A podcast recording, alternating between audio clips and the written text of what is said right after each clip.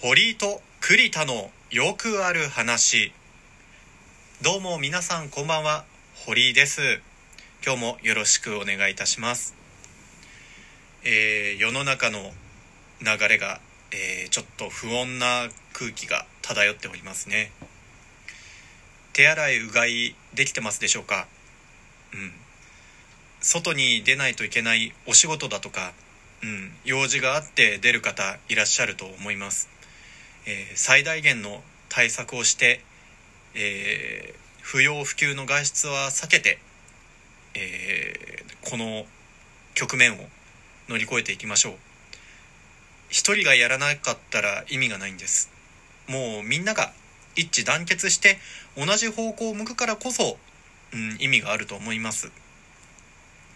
手洗いうがいえーあと自分がかからないっていうところに加えて自分がそういうウイルスを持っているかもしれない。他人にうつしてしまうかもしれないっていう、えーそっちの可能性を意識して行動できるといいですね。さてあの話を切り替えましょう、えー本日も音声配信を始めようということをテーマに話していきます。トークマラソン企画ですね、えー今回は堀井がお話ししていきます。今日はねどういう話をしようかと考えた時にうーんその音声配信をするにして一人でやる方がいいのかそれとも誰かと、えー一緒に複数人でやるのがいいのかっていうこのその辺りについてお話ししていけたらなと思っています。このラジオトークに関しては一人で、うん、話している方一人ラジオトーカーが多い印象ですね。まあなかなかね、えー複数人でやるっていうのは時間を合わせないといけないとか、うん、なかなか条件が必要だったりしますので基本はまあ皆さん一人ですよね、まあ、僕たちは二人でやってるんです。うん。個人的には二人でやってる方が楽ですね。こうやって一人で喋る時はなかなかうん緊張します。相手の相手役の栗田くんがいるからこそ、うん、リラックスして喋れるっていうところあるのでなかなかねうん一人って一人喋りって難しいんですよ。そう今栗田くんと二人で、えー配信をやってて感じるのはやっぱりね今こうやって一人で喋ってる時ってどうしても独り言感が出てしまうんですね。あの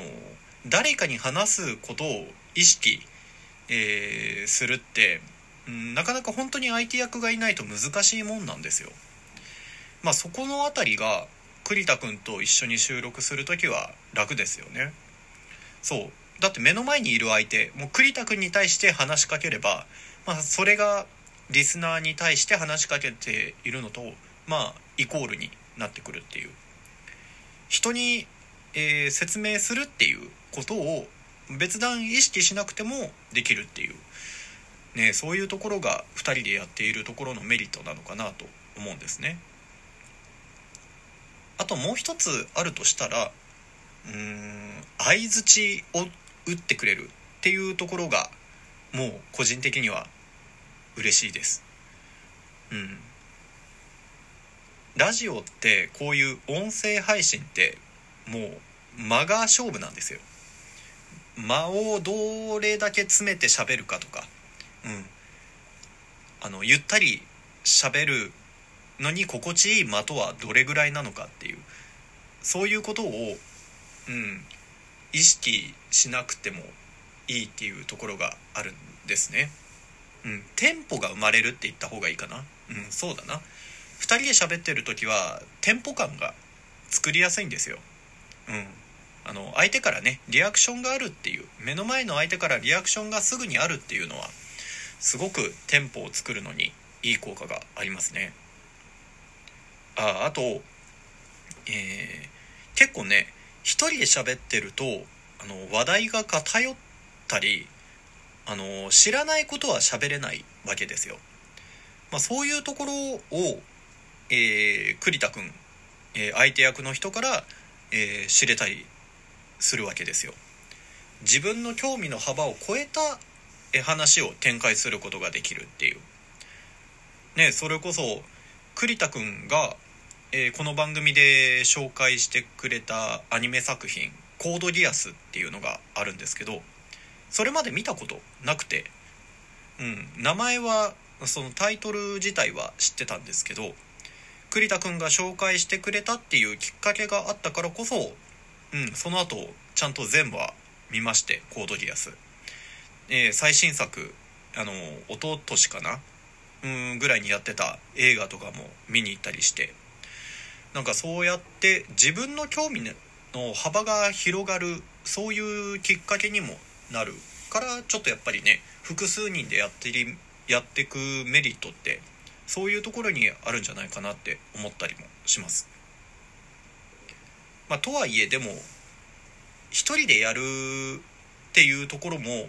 あのー、メリットいっぱいあるんですよ。今すごくゆっくり喋れてるんですね。栗田くんと喋ってる時って結構焦ってって喋ってる時があって。うん。うん少し無理してるというか。いや違うな。なんだ？まあこれぐらいの間を取ってるのがあの普段の堀井の話し方なんですよ。結構のっそりしてるんですね。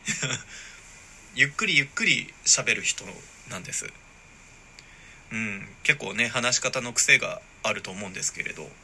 まあなんかそういう自分のペースをつかんで喋るには一人で喋る方がいいのかなって思ったりも。あとはこの前ね、えー、このトークマラソンで栗田くんが話してくれてたけど収録のタイミングですよね。栗田くんはなんか布団の中で、えー、もう配信できるっていう話していたと思いますけど。まあその通りで本当一人であればいつでもどこでも撮れちゃうっていうそういうところがいいですよね。一人で配信するっていうところのメリットは。うん。だからね一人でやるのもそれはそれでいいところあるし2人でやる時もそれはそれであのいいところやっぱりある。じゃあ結局どっちがいいのかっていうところをやっぱり結論はね出しとかないとと思うので、えー、まあ、まとめようとは思いますが、うん、やっぱりね堀井としては誰かと一緒に音声配信始めるのがいいんじゃないかなって思います。まあ、というのもね仲のいい友達にそうやって音声配信してみないみたいなラジオ番組一緒にやってみたい見ない？って声かけるってその友達とまたより深く仲良くなれるきっかけになると思うんです。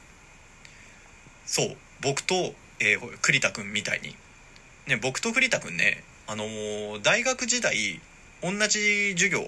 を取っていてえー、友達だったんですけど大学以上に、えー、今の方が喋るようになった。うん。ですよ。うん。より仲良くなれた知らない一面も、うん、見ることができてるっていう。ねすごく、うん、いい相乗効果じゃないけどお互いに刺激を与えられる存在になってんじゃないかなって思います。なので、まあ、個人的には誰かとやるのがおすすめですね。その人とより仲良くなれるきっかけにもなるかもしれない。でまたそのラジオを聴いてくれる、えー、聞いてくれた人がまた興味を持ってくれて、えー、また人のつながりが、えー、広がっていくっていう、えー、そういうことが期待できるからなんか複数人でやるのがいいんじゃないかなって思います。ということで、えー、以上で音声配信を始めようトークマラソン4日目のトークでございました。というところで、えー、ここまで聞いてくださってありがとうございます。いつもはね、やっていないんですけど、原稿読みみたいな、えー、最後の締めの言葉みたいなことをやってみようと思いますので、えー、最後まで聞いていただければと思います。この番組では皆様からのお便りを募集しています。お便りの送り先は番組の説明欄にある質問箱や栗田くんのツイッターアカウントの URL をタップして送ってください。皆様からのメッセージお待ちしております。堀井と栗田のよくある話今回はここまで。またぜひとも聞いてください。お相手は堀井でした。さようなら。